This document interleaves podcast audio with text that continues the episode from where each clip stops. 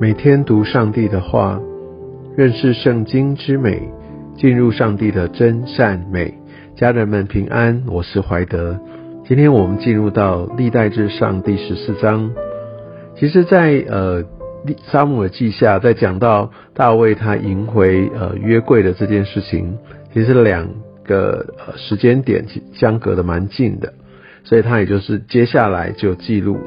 但是呢，在呃历代志却当中隔了这一章，好像呃这件事情啊，那然后到后面大卫成功的赢回约柜，好像又发生了这些事。我想这也就是文体上面或者作者特意的安排。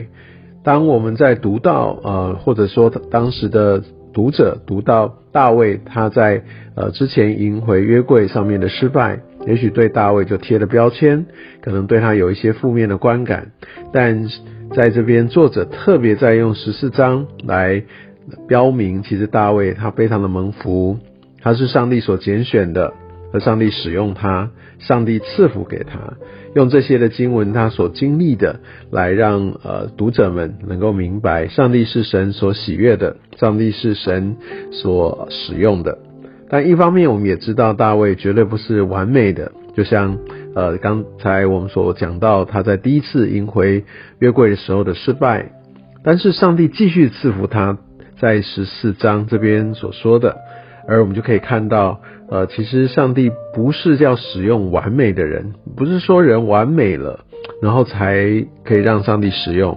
上帝他乐意来使用他拣选的人，假设他们的心是呃是愿意来朝向上帝的，即使他有些时候他会有一些的过犯，但是上帝依然不会把要赐给他的恩典，要预备带领他走的道路就把他移开，不会，上帝依然会祝福他使用他，啊，因为他的用心哈，他的整个的一个心思意念是在于神。所以我们必须明白，不是我已经很强了，我都已经会了，很而且是很会了，好，或者说我必须很完美的，我家都已经顾得很好了，我才可以服侍，绝对不是这个样子。神他使用就是愿意的人。而大卫有一个很重要的心态，神可以使用他，就像第二节这边所说，大卫知道耶和华坚立他做以色列的王，所以这边讲的一个重点就是在于说，大卫透过这一些好像神所祝福他的部分，让他所经营的事上是顺利的，哦，让他更加的有确据，这是上帝来真的是来拣选他，带领他所做。所以我们必须也要呃有这样的一个敏锐，而且要愿意。当看到这些的环境都直指着上帝在赐福，让我推动的这些事工，我所做的服饰是呃非常的有果效。我想这有可能就是其中一个迹象啊，一个果子，来知道这是上帝他所拣选你在这样的一个施工，在这样的一个呼召当中。所以我想这是一个正面的一个背书。当然不是每一件事都这样，但我想这个有可能是一个环境上面的，我们叫做印证哈。那另一方面，在这样有环境上印证的时候，我们有一个风险就在于说，我们会觉得好像呃舍我其谁，觉得哇真的是我把它做好，慢慢慢慢就忘记了，其实这一切都是来自于神，我们只是被神所呼召使用的一个器皿。哦，不是因为我或者我做的很好、很纯熟，特别的呃，让人家呃可以可以呃被比较一下，就发现哇，我真的是那一个不可多得的人。这个时候骄傲就会成为很大的拦阻。但是大卫不是这样的人，我们可以看到大卫他知道什么？第二节说，大卫就知道是耶和华坚立他做以色列的王。然后又为自己的名以色列，意思是又为上帝的名以色列，使他呃作为他的国哈兴旺。所以我们可以知道，这一切来发动的、来成全的，都是上帝。大卫非常清楚，他只是一个器皿，啊，他只是被托付，所以这也就让他可以持续的来匍匐在神的面前，非常的谦卑。在第八节开始，这边就描述到大卫击败呃非利士人的经过。非利士人不断的是呃以色列民一个很大的祸患。如果你还记得大卫刚出道的时候，呃他那时候只要送食物去给他的哥哥，他面对的巨人歌利亚，他就是非利士人。非利士人常常侵略以色列。我想以色列他们真的是非灰头土脸哦，一直到之后扫罗的后期，非利士人也吃了一些的败仗。但是无论如何，他们总是成为以色列人一个很重要的威胁。那大卫也曾经在被扫罗追杀的时候，去呃投靠菲利士。那我想菲利士人不是特别仁慈收留大卫了，其实主要是呃他要使用在大卫的一个一个军力，或者说他成为扫罗呃的一个威胁，来牵制呃整个以色列人，甚至让他们如果自相残杀，他就可以呃坐享渔翁之利。那后来呢？大卫他成为呃犹大的王，其实菲利士人也没有太多的动作。我相信，也许是在于呃菲利士人也在打个如意算盘哈。如果说呃南北哈犹大跟以色列是相争的话哦，他们没有合作，那这样的话就可以让呃菲利士。就高枕无忧哈，但是当大卫统一了整个以色列的时候，情形就完全改观。所以，我们就可以看到第八节，当他听见了大卫啊受高做以色列众人的王，所以他们就开始去攻击。那我们可以看到大卫，他不是先去整军，他不是赶快的要怎么样来备战，甚至去迎敌。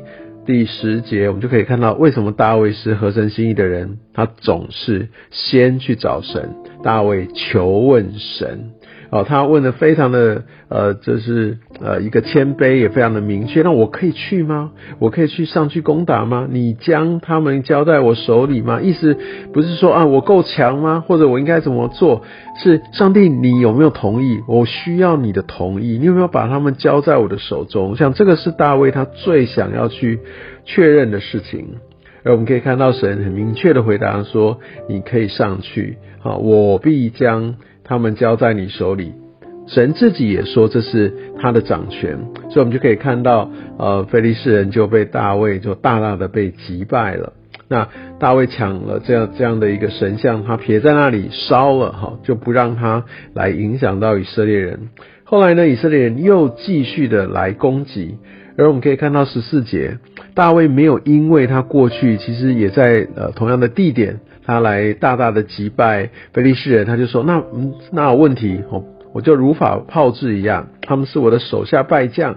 没有第十四节，我们可以看到大卫他又求问神，好，然后神就告诉他们有不同的策略。所以很多时候我们会累积了一些成功经验，不管是在我自己的工作，在我们的经营，在教会服饰等等，但这些成功经验千万不要成为我们的拦阻，成为我们的绊脚石。”我们需要每一次，就算景况看起来是一样的，我们都需要带到上帝的面前，我们去寻求。